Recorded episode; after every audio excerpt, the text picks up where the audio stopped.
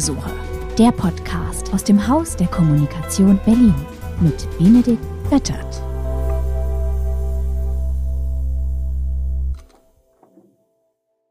Hallo und herzlich willkommen zu Hausbesuche, dem Podcast aus dem Haus der Kommunikation Berlin. Wir sprechen hier regelmäßig mit Menschen, die uns inspirieren, mit denen wir arbeiten oder die uns einfach was Interessantes erzählen oder uns interessante Impulse geben. Bei uns und mit uns arbeiten ja so viele Expertinnen und Experten, die alle was zu erzählen haben und das wollen wir auch gern teilen. Heute spreche ich mit Uwe Bokelmann, Chefredakteur beim Bauer Verlag in Hamburg oder wie ich immer sage, wenn ich jemandem von dir erzähle, der Chefredakteur beim Bauer Verlag. Und wenn ich mich nicht verzählt habe, bitte korrigiere mich gleich, Uwe, hast du zwölf Stellvertreter, weil du zwölf Redaktionen leitest, leitest darunter die TV14, TV Movie, TV Hören und Sehen, Good Health, Praxis Vita, Happiness, Welt der Wunder.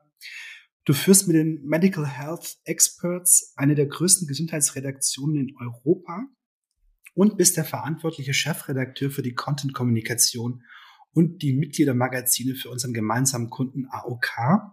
Und außerdem genau wie ich verantwortlicher Chief Content Officer in unserem frisch gegründeten Joint Venture Bauer Serviceplan. Also wer es noch nicht weiß, der Bauer Verlag und Serviceplan haben eine gemeinsame Agentur gegründet, Bauer Serviceplan, The Content Company. Und ja, House of Communication, House of Content passt eigentlich ganz gut zusammen. Erstmal, hallo Uwe. Hallo Benedikt. Danke für die Aufzählung. Du könntest sie netterweise gleich wiederholen, weil das klingt für mich wunderbar. Wenn, wenn ich da gleich erwidern darf, nein, ich bin nicht der Chefredakteur der Bauer Media Group, sondern einer. Ich habe äh, großartige und wunderbare Kollegen, die hier arbeiten und äh, fantastische Magazine und Webseiten machen.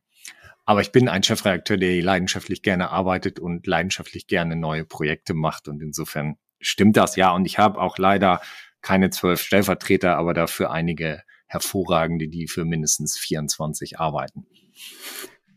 Okay, dennoch beeindruckend. Außerdem hast du eine bezaubernde Familie und ich glaube, wenn ich mich auch hier nicht verzählt habe, drei Hunde. Und damit wir vielleicht zu Anfang was Persönliches von dir erfahren, wie heißen deine Hunde? Meine Hunde heißen Bartok, Gary, Jeremy und Loki. Jetzt habe ich, glaube ich, vier gezählt. Waren auch vier. Hast du dir den Namen ausgedacht? Hast du irgendwas zu sagen zu Hause? Äh, habe ich was zu Hause zu sagen? Ähm, das ist eine super Frage. Ähm, natürlich würde ich behaupten, dass das so ist. Die Wahrheit ist wahrscheinlich wie immer in der Mitte. Äh, manchmal ja, in den wesentlichen Fragen nein. Darum okay. arbeite ich vermutlich so gerne.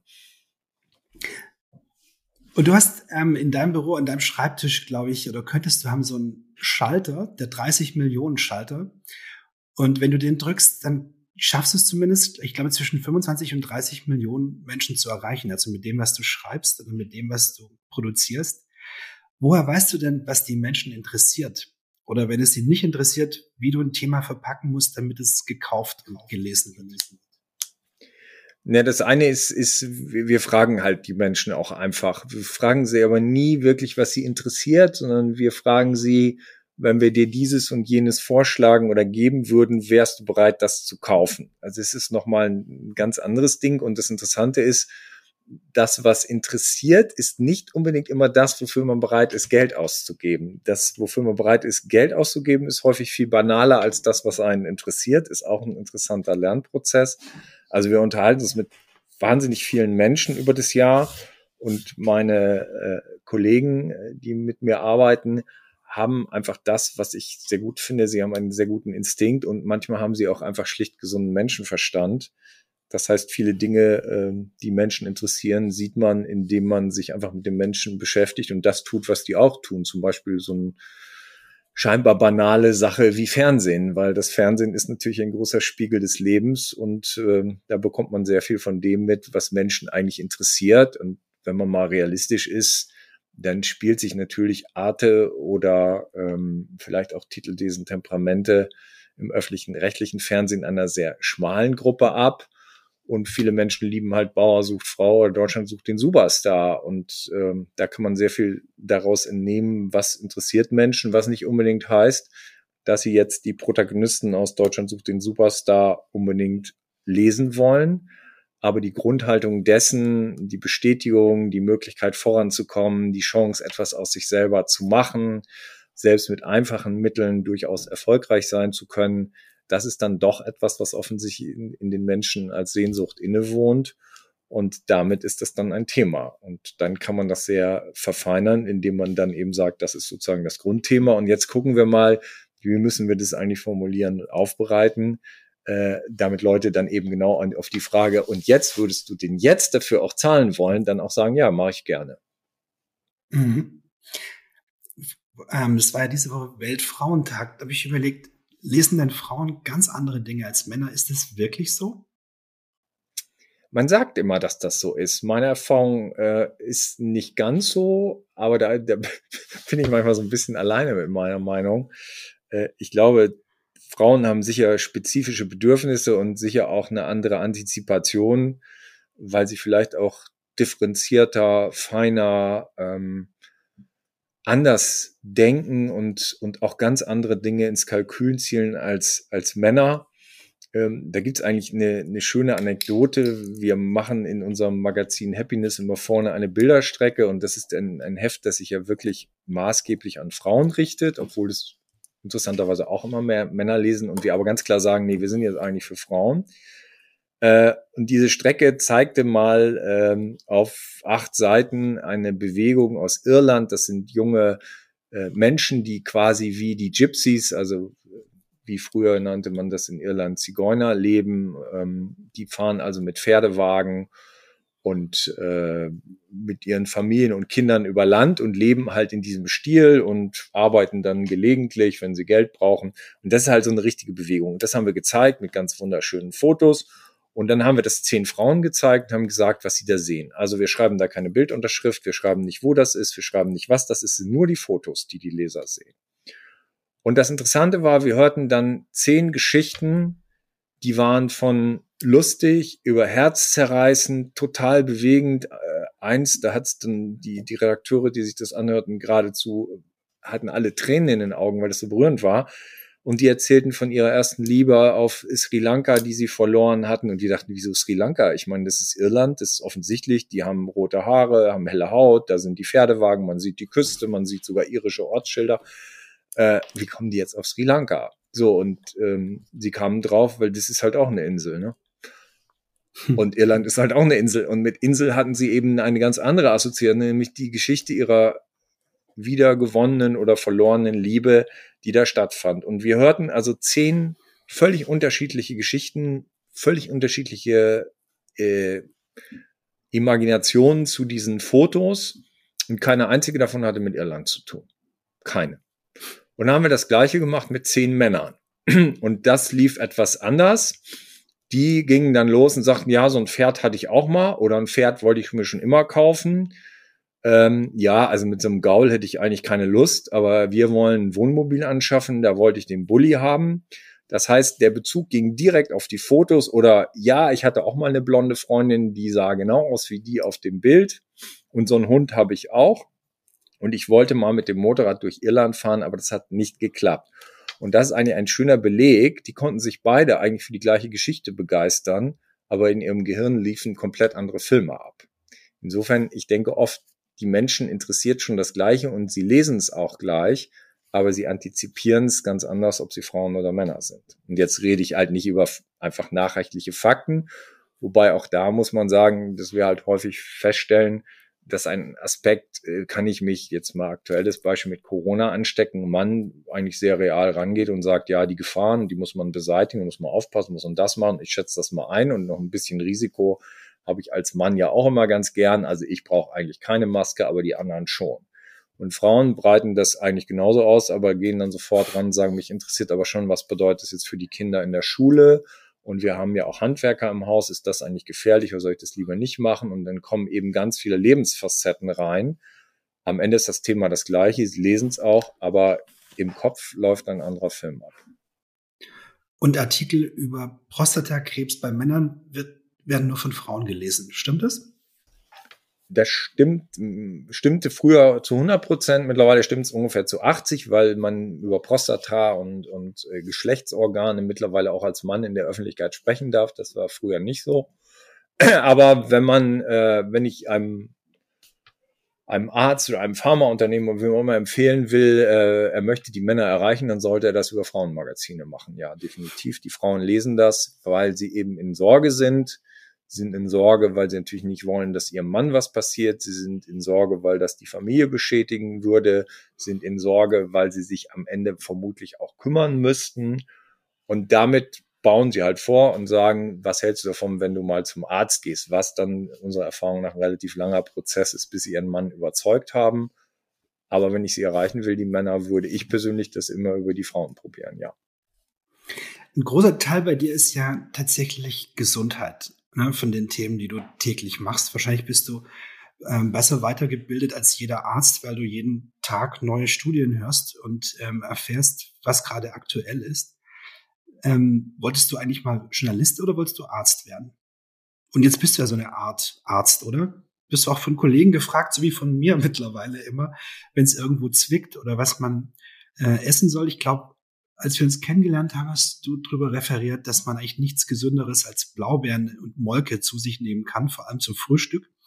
Und da hatte ich, glaube ich, gerade so die dritte Brötchenhälfte mit Bierschinken oder so im Gesicht. Und äh, das fand ich hochinteressant. Aber wolltest du Arzt oder wolltest du Journalist oder wolltest du was ganz anderes werden? Also mit den Blaubeeren ist super. Ähm, die esse ich auch jeden Tag und das sollte man auch machen, weil man redet ja immer über Superfoods, die von sonst wo kommen.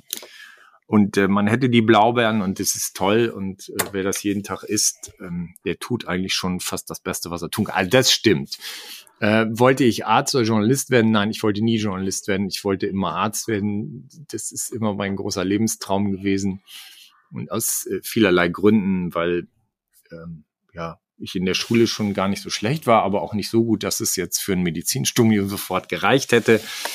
Und damals musste man dann fünf Jahre warten, bis man dann studieren konnte. Und das hatte ich auch vor, darauf zu warten. Und da ich in meinem ganzen Leben immer schon einen eigentlich immer zu großen Geldbedarf hatte, ähm, weil ich kann schlecht mit Geld umgehen. Also ich habe immer was, aber das ist dann auch gleich weg, weil ich habe es nicht so mit halten.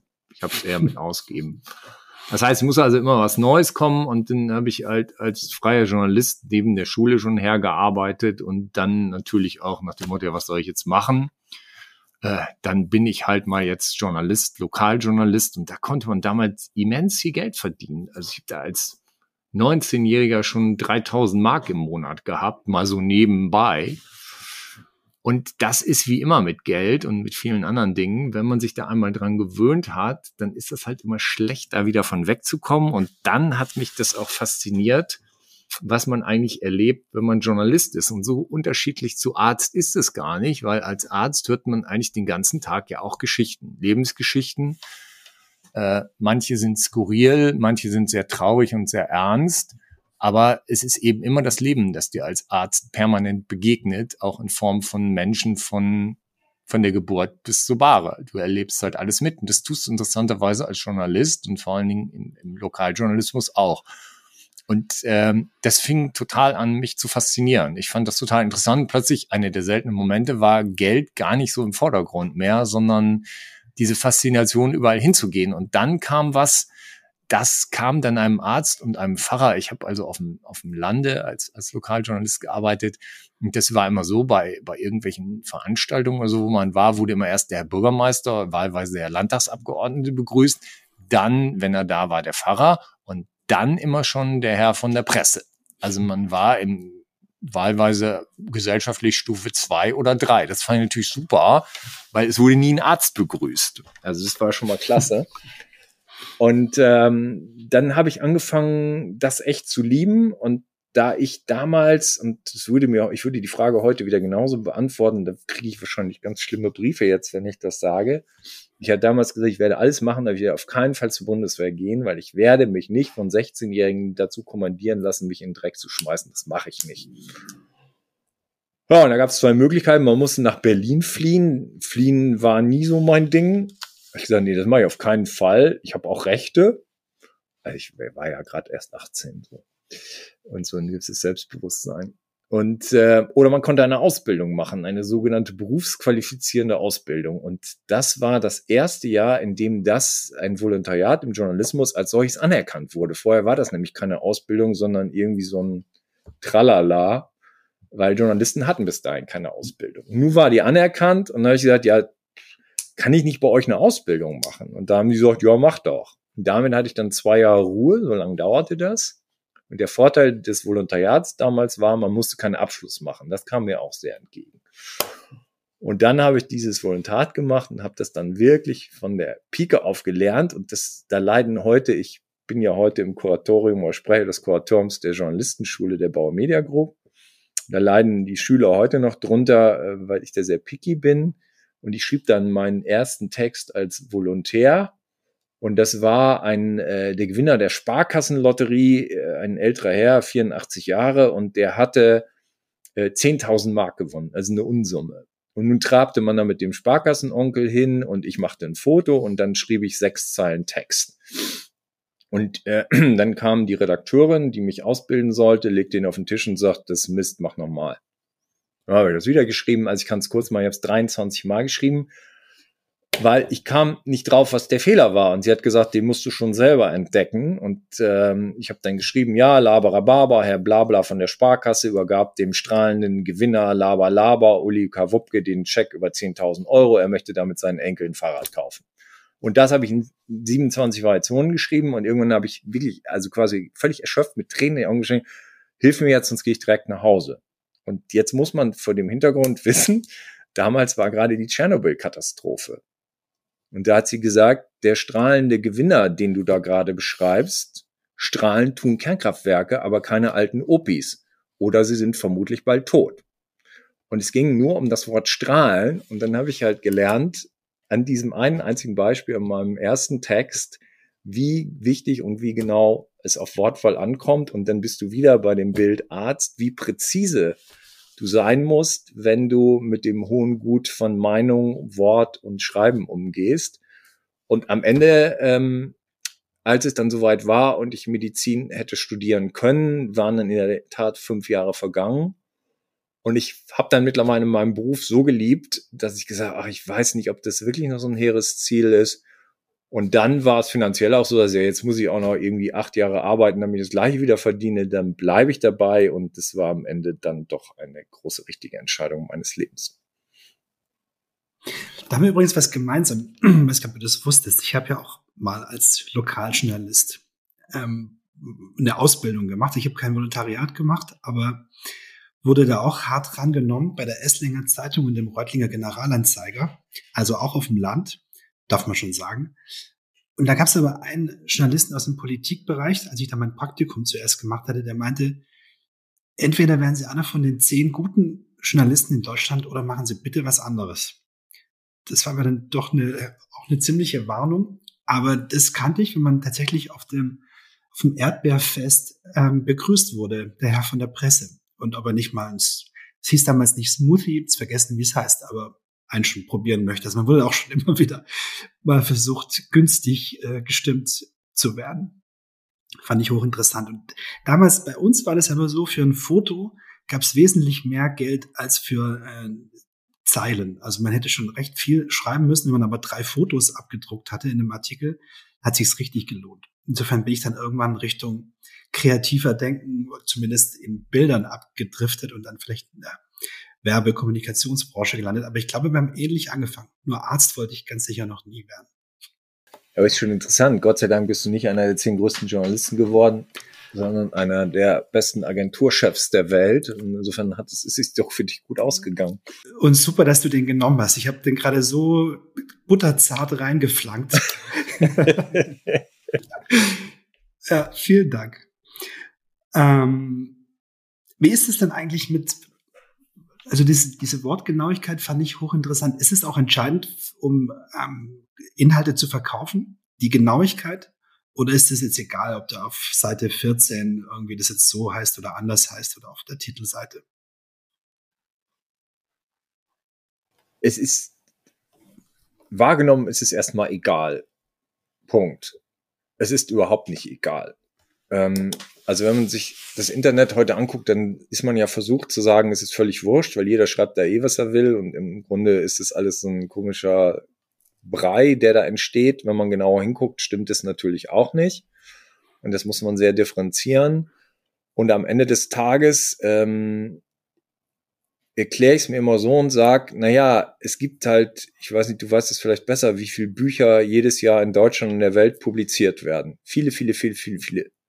Mhm. Und viel davon ist mal subjektiv formuliert Mist. Vieles geht so und manches sensationell. Und dann fragt man sich, warum ist denn jetzt genau dieser eine Text und dieses eine Buch sensationell? Und ich denke, da ist genau dieser Punkt, über den wir gerade sprechen, erfüllt. Da hat jemand seine Worte so gesetzt und so gewählt und so zusammengeführt zu einem Ganzen, dass es etwas ist, das Millionen Menschen mitreißt. So. Und der wird vielleicht auch nicht jeden, jedes einzelne Wort minutiös überlegt haben, aber in seinem Unterbewusstsein hat sich das genau diesem Bild, ich will jetzt schon fast sagen, zu diesem künstlerischen Sprachbild zusammengefügt das dann eben in der Lage ist, Menschen in Begeisterungsstürme zu reißen. Man muss immer sagen, für ein Buch klassischerweise, wenn ich es mir nicht runterlade, latsche ich halt los, gehe in eine Buchhandlung, äh, leg da irgendwie 30 Euro, was ziemlich viel Geld ist, auf den Tisch, nehme das, schlepp das Ding nach Hause, mach das auf, muss ich mich hinsetzen, das kann man immer schlecht halten und lese das. Also da muss das, was da drin steht, mich schon echt interessieren, dass ich diesen Aufriss betreibe. Und ich finde es immer wieder faszinierend, ähm, dass es eben am Ende genau diese Kombination, also ich, ich sage es häufig meinen Schülern und sage, ähm, die ganze Musik besteht eigentlich aus zwölf Tönen. Und da kannst du totalen Trash machen, du kannst daraus eine Blaskapelle machen oder die neunte Symphonie. Es sind am Ende die immer gleichen Töne. Und bei Journalisten oder auch bei euch in eurem Job ist es ja nichts anderes. Wir haben 26 Buchstaben und aus diesen 26 Buchstaben entsteht Goethes Faust oder irgendein komplett schwachsinniger Donald Trump Twitter-Post. es sind immer 26 Buchstaben. Und insofern, ja, es ist schon sehr wichtig, in welcher Reihenfolge ich sie aneinander tackere und wie ich dann noch die Wörter aneinander baue, die aus den 26 Buchstaben entstehen. Und deswegen, ja, ich halte das für essentiell. Und das ist die große Kunst und parallel auch das ganz große Geheimnis und um das dann abzuschließen, ähm, man kann jetzt ja immer sagen, warum verdient eigentlich ein Künstler oder ein Maler oder am Ende auch ein Buchautor und Journalist äh, doch ordentlich Geld? Weil ich immer sage, ja, weil dann eben genau dieser Unterschied ist zwischen, man schreibt halt irgendwas hin und es ist dann doch etwas, was Menschen berührt und bewegt. Und das sind dann so Dinge zwischen Himmel und Erde, die kann ich auch nicht wirklich erklären weil wenn man es erklären könnte, dann könnte ja jeder einen Bestseller schreiben. Können wir aber nicht. Selbst wenn man 100 Lehrgänge besucht, äh, würde selbst ich es vermutlich nicht hinkriegen. Und ich mache das jetzt jeden Tag. Und damit habe ich hohen Respekt vor Menschen, denen das gelingt, das so zusammenzubauen, dass es dann eben ein Millionenseller wird. Ähm, und auch da finde ich die Diskussion über Qualität immer unsäglich, weil ich sage, wer maßt sich jetzt an zu sagen, äh, dass halt ein Rosamunde Pilcher Buch qualitativ minderwertig ist und die vermeintlich hohe Literatur äh, das Nonplusultra, sondern am Ende besteht ja die Qualität darin, dass ich eben genau in dieser präzisen Wahl der Buchstaben und der Wörter Menschen so oder so erreiche. Und damit hat es seine eigene Qualität. Und die würde ich nie gering schätzen. Das ist ein guter Vergleich auch mit der Musik. Glenn Gould hat mal gesagt, also der Pianist, ich brauche 20 Minuten, um dir alles beizubringen übers Klavierspielen, was du wissen musst. Und dann bist du halt auf dich allein gestellt. Musst du üben und ausprobieren und so. Und äh, das ist vielleicht ähnlich mit den 26 Buchstaben. Ja, das ist, ich, ich, ich meine, du kennst es ja auch. Also ich, ich finde das zum Beispiel, dieses Bild liebe ich immer sehr, ähm, wenn man mal einen Dirigenten nimmt, dann spielt jedes Orchester ohne Dirigenten quasi jedes Stück. Also die brauchen den Dirigenten nicht.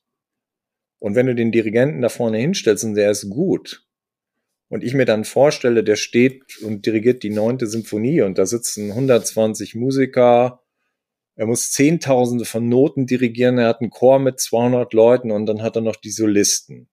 Und das führt er jetzt zusammen und dann gibt es eben neunte Symphonienaufführung, wo man sagt, prima, das war ein ganz netter Anfang fürs neue Jahr und das konnte ich mit dem dicken Kopf auch ganz gut ertragen. Oder es geben eben Jahrhundertwerke, wo der eben das Orchester und die, die in dem Orchester sitzen und die Solisten zu einem Ensemble zusammenführt, wo die Leute 20 Minuten klatschen und klatschen und weinen und schreien. Und auch da ist es der ganz klare Unterschied. Ich hatte das äh, vor ein paar Jahren, da hatte ich das große Vergnügen, ich bin ein großer Liebhaber von Cello-Musik und hatte das große Vergnügen, in Salzburg zu sein bei den Festspielen. Und ähm, da spielte Yo-Yo Ma mhm. die Bach-Suiten. Yo-Yo Ma ist ja nur ohne Frage der vielleicht im Moment beste lebende Cellist der Erde und vielleicht ist er auch einer der 25 besten, die jemals gelebt haben. Also ich halte den für einen Jahrhundertgenie und diese Bach-Suiten von Yo-Yo Ma sind sein, seine Lebensmusik. Die verehrt er, die lebt er und die spielt er, seit er ein Kind ist. Und er kennt die in jeder Varianz und es ist auch ein, ein häufig gespieltes, schwieriges Cello-Werk. Und der Mann spielte jetzt drei dieser Suiten, drei oder vier an dem Abend und setzte sich auf die Bühne und er fing an zu spielen. Und nach zwei Minuten wusstest du, du bist jetzt gerade in etwas, das ist völlig überirdisch. Und das wird, wirst du nie wieder vergessen, weil das von den ersten Tönen an so ungewöhnlich, so stark und so toll war. Und wie gesagt, der Mann spielt das, weiß ich, 40 Jahre. Und du hattest das Gefühl, du wohnst jetzt irgendetwas bei, das wird es so nie wieder geben und es hat es auch nicht gegeben. Und es war ein unfassbarer Abend und neben mir saßen zwei Japanerinnen, die waren eigens für diesen Abend aus Japan eingeflogen. Und nur für diesen einen Abend. Die flogen auch sofort wieder zurück, um dieses Konzert zu hören. Und sie hatten recht. Und am äh, übernächsten Tag titelte die New York Times das Jahrtausendkonzert. Und das ist so ein schönes Beispiel dafür, zu sagen, ja, und dann gibt es irgendwann diesen einen Moment und der ist es. Und den gibt es in der Literatur und ich will das jetzt nicht überhöhen, äh, weil ich will jetzt nicht sagen, dass Journalisten Künstler sind, sind die maximal Gebrauchskünstler. Äh, aber trotzdem, auch da gelingt es ja immer wieder, auch im Journalismus, das kennst du auch, auch im Fotojournalismus, Momente zu erzeugen, wo du sagst, ähm, ja, das, das ist einfach Hammer. Ich weiß nicht, ob du es erinnerst, noch das Buch, das hat mich damals total bewegt ähm, als Sebastian Janger damals den Sturm veröffentlicht hat.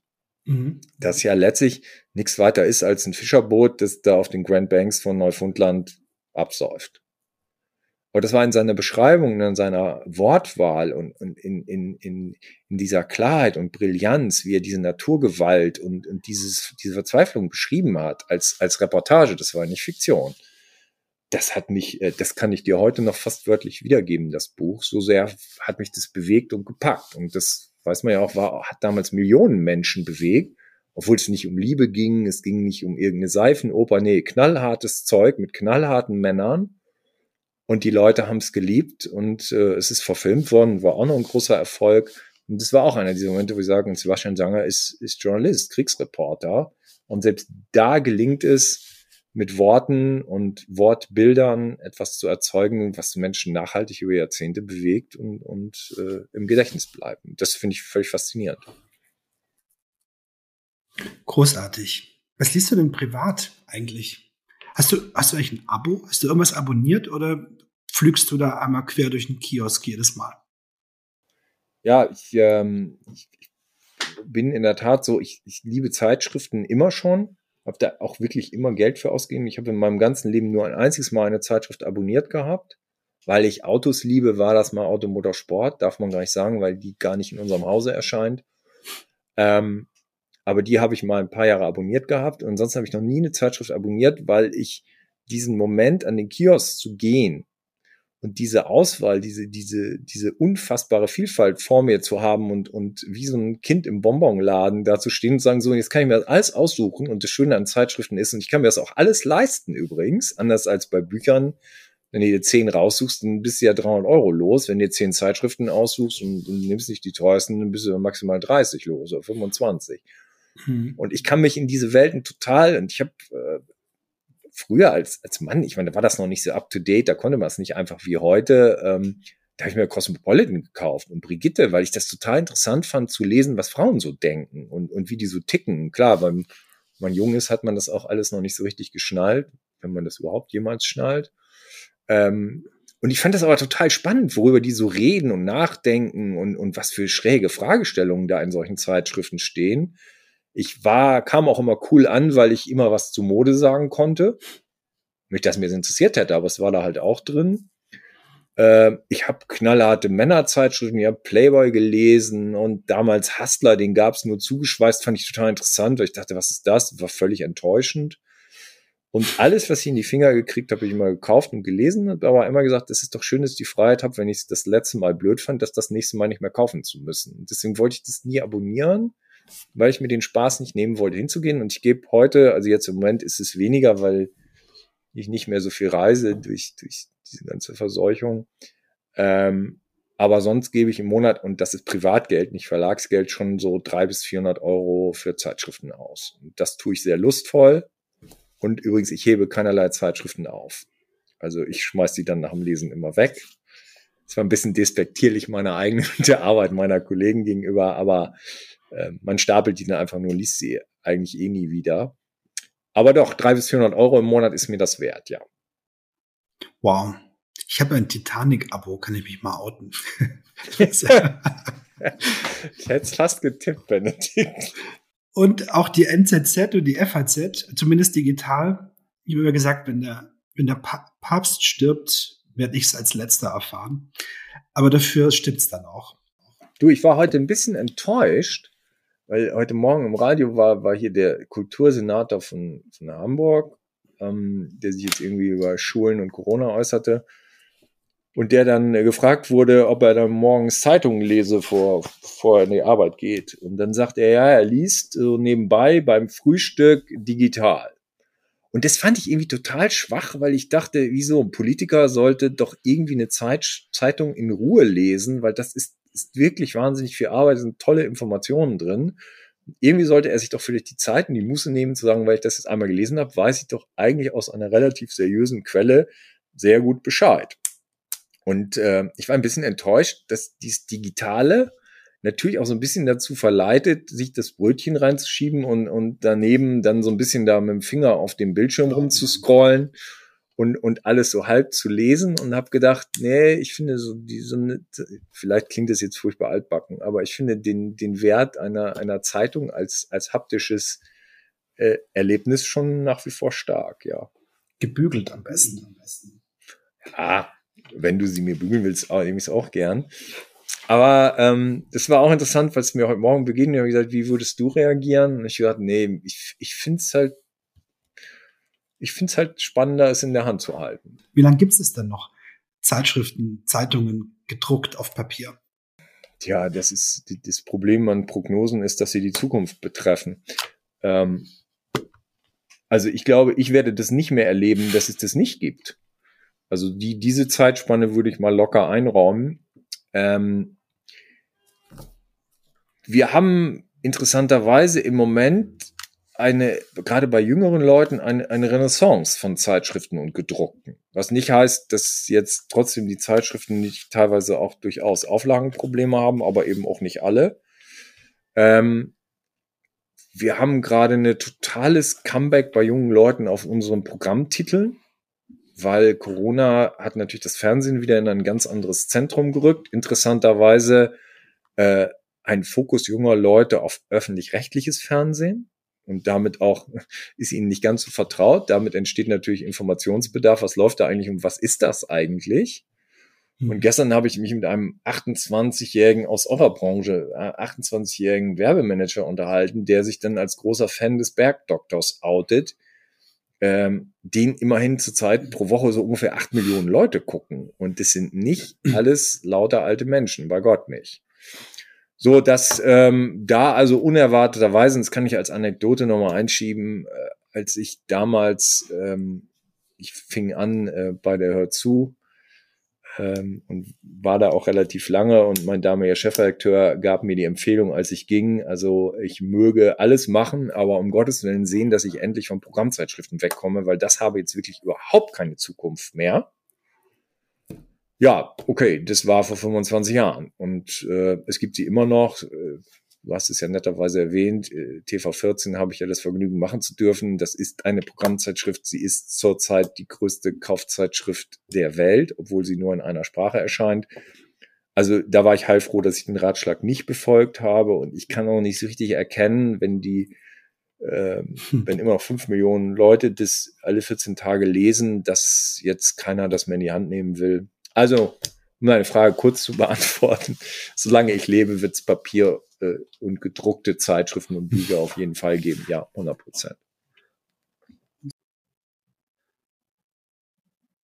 Und so eine TV14 wird ja eben auch nicht nur einmal in die Hand genommen wie eine Tageszeitung, sondern die wird ja zwei Wochen lang ständig wieder ähm, in die Hand genommen. Deswegen ist ja meine These auch, das ist ja durchaus auch eine, eine politische Zeitschrift, ne? womit man Menschen wirklich erreicht in Deutschland.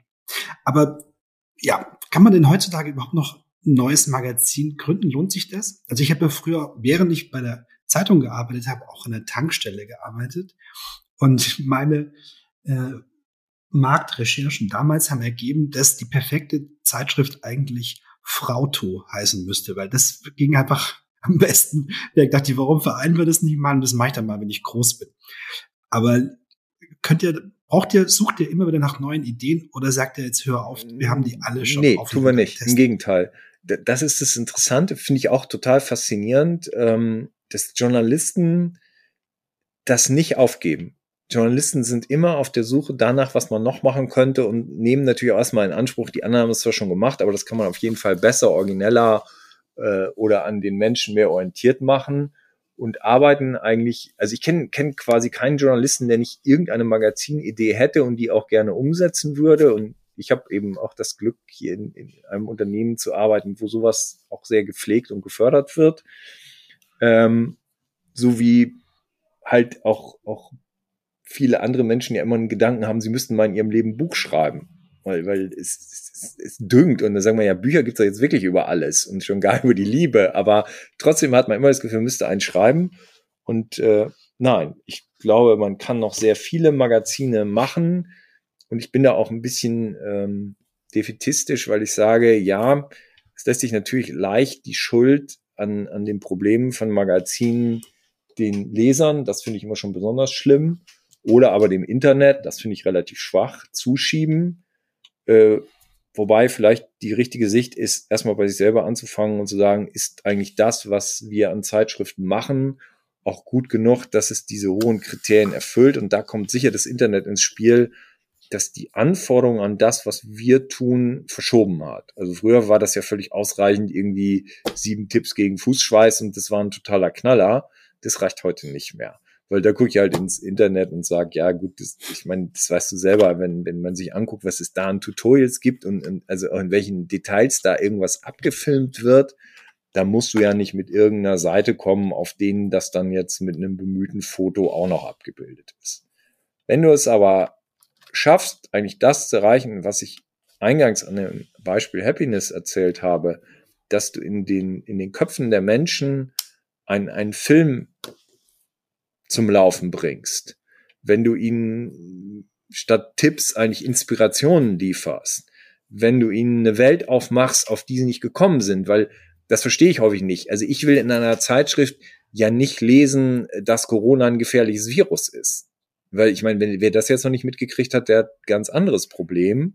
Sondern vielleicht will ich im Moment eher eine Inspiration haben, vielleicht will ich auch nur eine Möglichkeit haben, mich mal wegzuträumen wir geben, glaube ich, im, im Journalismus viel zu wenig Acht darauf, dass sich das verschoben hat und dass wir das anders interpretieren müssen und da anders rangehen. Und das gilt dann eben für Magazine und Zeitschriften noch deutlich mehr, als das für Tageszeitungen gilt. Wobei ich persönlich würde jetzt die steile These wagen, dass auch die Tageszeitungen sich viel zu sehr auf die Abbildung dessen, was ohnehin in den Nachrichten im Radio und im Internet schon war. Also ich meine, jetzt allen Ernstes auf einer Sportseite heute aufzumachen, Jogi Lift tritt zurück, ist doch komplett bescheuert. Ich meine, was soll das? Das kann ja nicht die Aufgabe eines gedruckten Mediums mhm. noch sein, war sie früher, aber ist sie nicht mehr.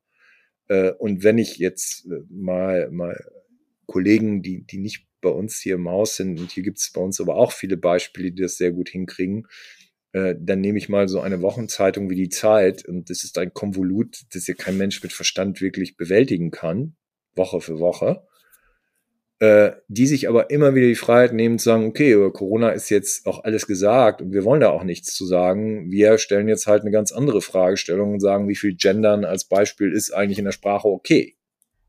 Ich sag, finde ich jetzt echt tapfer, weil es geht gegen den Strom. Aber die, die Leser danken's und ehrlich gesagt, die Journalisten bewundern's denn auch und sagen, ja, cool, finden wir auch interessant. Und dann breiten die das Ganze noch über 800 Zeilen mhm. aus, was eigentlich jedem gesunden Menschenverstand widerspricht, weil alle sagen ja mehr als irgendwie 40 Zeichen schnallt auch eh keiner mehr. Und das sind auch alles immer so steile Thesen, wo ich sage, ich wüsste nicht, woher das kommt. Es gibt halt wahnsinnig viele Gegenbeispiele. Und mein Credo, und da beziehe ich mich vollkommen mit ein, ist, dass man sich natürlich häufig von irgendwelchen Befragungen, von Zahlen, Daten, Fakten, von vermeintlichem Wissen leiten lässt, auch von Erfahrungen, die vielleicht lange schon überholt sind, statt einfach zu sagen, wenn ich mich mal selber als Journalist hinsetze, wofür würde ich denn Geld ausgeben? Und was interessiert mich und welches Magazin würde ich mitnehmen, wenn ich weiß, der Flug dauert vier Stunden? Ne? Also ich will mich damit mhm. jetzt mindestens drei bis vier Stunden beschäftigen können. Was kaufe ich mir denn mhm. dann am Kiosk? Und wenn ich sagen würde, ja, das müsste man so und so machen, dann bin ich vielleicht schon auf dem richtigen Wege, mich da reinzudenken, ähm, wie, wie kann ich mich sozusagen in, in, in das in das Unterbewusstsein, das Herz des Lesers bringen und nicht so sehr in den Verstand, ich müsste mich mal schnell informieren, weil schnell informieren, weißt du auch, das tun wir uns heute woanders. Und wenn Zeitschriftenmacher diesen Paradigmenwechsel äh, vollziehen und ich habe keinen Zweifel daran, dass sie das tun werden und können, ähm, dann ist mir noch weniger bange um die Zukunft von Zeitschriften. Wenn wir das jetzt verknüpfen, nochmal auf unser ähm, Joint Venture zu kommen mit Kommunikation, die in, in ganz andere Richtungen geht, also Werbung, Social Media, individuelle Newsletter, ähm, was ja auch viel die Erwartungen der, der Leser, der Kunden abholt. Wie siehst du da die Entwicklung? Und hat dich das schon immer interessiert, auch so in Kampagnen zu denken? Oder ist es was, was immer fern war? Nee, überhaupt nicht. Also ich bin ja jetzt vielleicht auch ein bisschen ungewöhnlich. Ich finde es zum Beispiel völlig faszinierend, riesige Auflagen zu haben. Das ist etwas, was ich total toll finde, weil ich mich freue, wenn das, was ich tue, oder das, was meine Kollegen tun, was wir gemeinsam erarbeiten, so viele Menschen wie möglich lesen und hören und das, das finde ich total toll. Äh, also da bin ich wahnsinnig simpel gestrickt. Also auf deine Frage, in der Logik liegt ja begründet, dass was wir schreiben, was wir tun, wofür wir uns Mühe geben, was wir kreieren, ähm, wo wir das verbreiten, wie wir das verbreiten, das ist mir eigentlich relativ egal. Je mehr Menschen das lesen und wir damit erreichen und begeistern können, desto schöner finde ich das. Und wenn wir eben manche Menschen nicht mehr über ein gedrucktes Medium erreichen, ist es nicht verwerflich, sie über ein anderes zu erreichen, weil ich bin oder wer bin ich, dass ich denen vorschreibe, wie sie das zu antizipieren haben. Mhm. Äh, aber wenn sie es denn tun, dann erfüllt es mich und ich glaube auch die meisten meiner Kollegen äh, dennoch mit Stolz zu sagen, ja, das haben wir gemacht und guck mal, das haben 250 Millionen geklickt. Ähm, das finde ich jetzt auch nicht schlechter als zu sagen, und damit haben wir 1,5 Millionen Auflage. Hm. Die Frage ist dann halt immer so ein bisschen die wirtschaftliche, die dahinter steht. Aber wenn das gelöst ist, ähm, würde mich das an keiner Stelle ähm, beeinflussen, welchen Transportweg äh, unsere Gedanken ich wählen würde. Jetzt haben wir viel darüber gesprochen, was ein Verlag alles Tolles kann. Und wir wurden ähm, vergangene Woche von, der, äh, von einem Reporter gefragt, wir beide, was denn der andere jeweils kann, was man selber nicht kann das hast du so toll beantwortet. Was kann denn eine Agentur, was ihr nicht könnt? Das, jetzt muss ich ja differenzieren, äh, Benedikt, und sagen, äh, was kann Könnt eine Agentur, auch? da fällt einem die Antwort dann wahrscheinlich relativ schwierig. Oder was kann die von mir sehr verehrte Serviceplan-Agentur, ähm, die ja, äh, so ich euch kennengelernt habe, ähm, also ein, ein, aus, für mich ein ganz faszinierender Kosmos und eine sehr faszinierende Welt ist, weil ich mir sowas nicht hätte vorstellen können. Also weder diese Ballung von Kreativität, von Können, von Kundenempathie, Also es ist ein bisschen, habe ich auch gesagt, was natürlich einem Journalisten manchmal einen Tick abgeht, äh, sich in andere rein versetzen zu können, auch wirklich. Und das zum Beispiel, was ihr könnt, würde ich manchem Journalisten wünschen, ähm, sich einfach mal hinzusetzen und sagen, äh, mein Ego ist jetzt gerade nicht so wichtig und auch übrigens nicht die Botschaft, die ich rüberbringen will, sondern wichtig ist jetzt, dass ich zuhöre und verstehe, was mein Gegenüber, in dem Fall ist das ja euer Kunde, äh, bewegt. Und das habe ich ja von euch gelernt und ich habe jetzt wahrscheinlich drei Prozent von dem, was du da so drauf hast, erreicht. Aber ich bin schon viel besser geworden als früher. Ich setze mich einfach ganz oft hin und sage, jetzt hör dir das doch einfach mal an und versuch das nicht gleich zu bewerten, sondern, sondern lass das doch mal auf dich wirken und versuch den zu verstehen und versuch das Problem zu durchdringen. Und ich habe ja in vielen anderen Zusammenhängen auch mit Agenturen zu tun. Und das habe ich zum Beispiel nie so erlebt wie bei euch. Also nie so erlebt wie bei Serviceplan. Und da bin ich wieder bei dem, was ich vorhin über Journalisten gesagt habe. Es gibt eben manchmal so Dinge zwischen Himmel und Erde, die machen den Unterschied. Das sind kleine Dinge, die den großen Unterschied machen. So, das war das eine, wo ich gesagt habe, ja, das kann, können Agenturen besser als wir und Serviceplan kann das besser als andere Agenturen. Und das ist etwas ganz Prägendes, äh, sich darauf einzulassen. Ähm, gut, dass, dass ihr jetzt Kampagnen kreieren könnt, ähm, das weiß, glaube ich, in diesem Land jeder, weil, wenn ich es richtig erinnere, seid ihr doch gerade wieder ausgezeichnet worden als kreativste Agentur Deutschlands. Ähm, auch da ist ganz oft so, dass ich sage, ja, es gibt schreierische Kampagnen von irgendwem, aber gibt es nachhaltigere Kampagnen, die im Kopf bleiben? Und da ist wieder so ein Punkt, wo ich sage, ja, wenn ich dann richtig nachdenke und sage, wofür haben die euch vermutlich diese Preise verliehen? Nämlich genau dafür, es ist originell und es bleibt hängen. Und da bin ich wieder bei dem Bestseller-Beispiel. Digital ist auch, es gibt viele Digitalagenturen, äh, gibt es auch, glaube ich, viele gute und wieder genau das Gleiche in diesem ganzen Serviceplan Know-how hat auch das Digitale eine eigene Qualität, weil digital ist eben nicht nur Technik.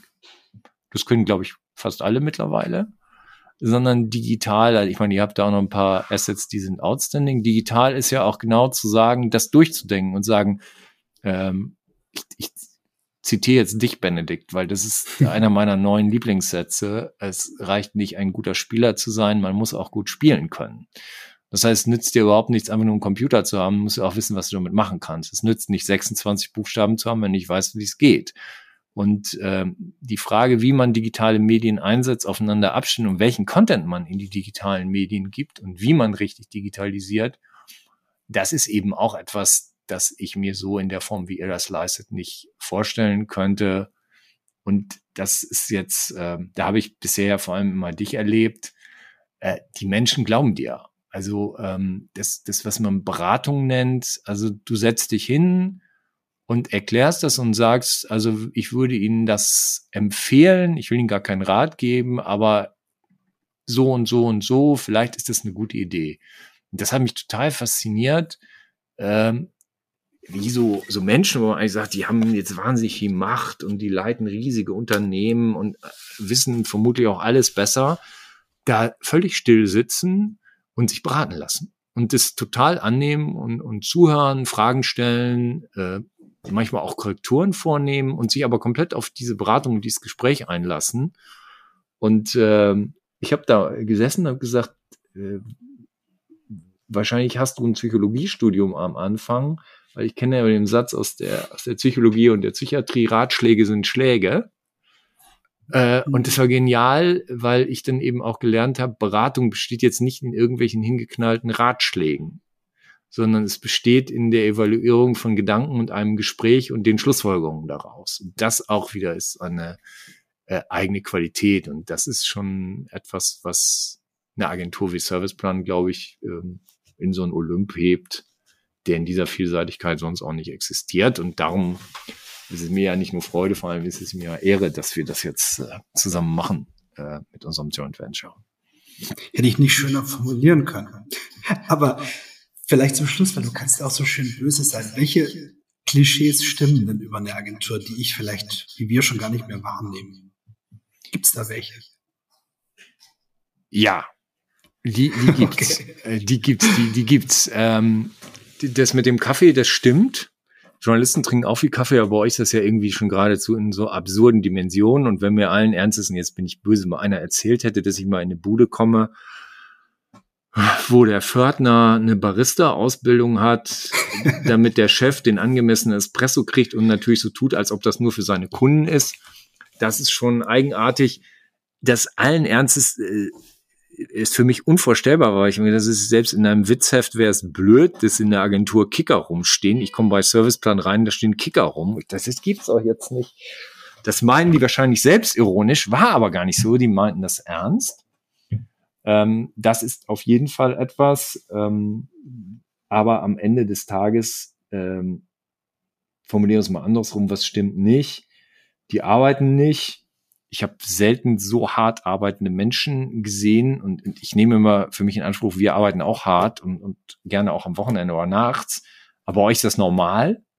Ähm, wieder das Negative, Agenturen machen alles auf die letzte Minute, das stimmt und das ist voll nervig. Das ist so nervig. Drei Minuten vor einer Präsentation bauen die das letzte Chart. Das Blöde ist, es ist auf dem Punkt. Es ist total toll, aber es nervt. Das stimmt. Also es wird alles auf den letzten Drücker in irgendeiner Nacht- und Nebelaktion gemacht, der aber tagelange Gedanken vorhergehen und damit ist das Ergebnis dann eben auch perfekt. Das stimmt auch. Es sind äh, kreative Menschen, die sind teilweise ein bisschen spinnert, das stimmt auch, aber auf eine geniale Art. Und am Ende des Tages muss ich sagen, 99 Prozent dessen, was ich dachte über Agenturen, stimmt nicht. Und das eine Prozent bewahre ich mir jetzt auch.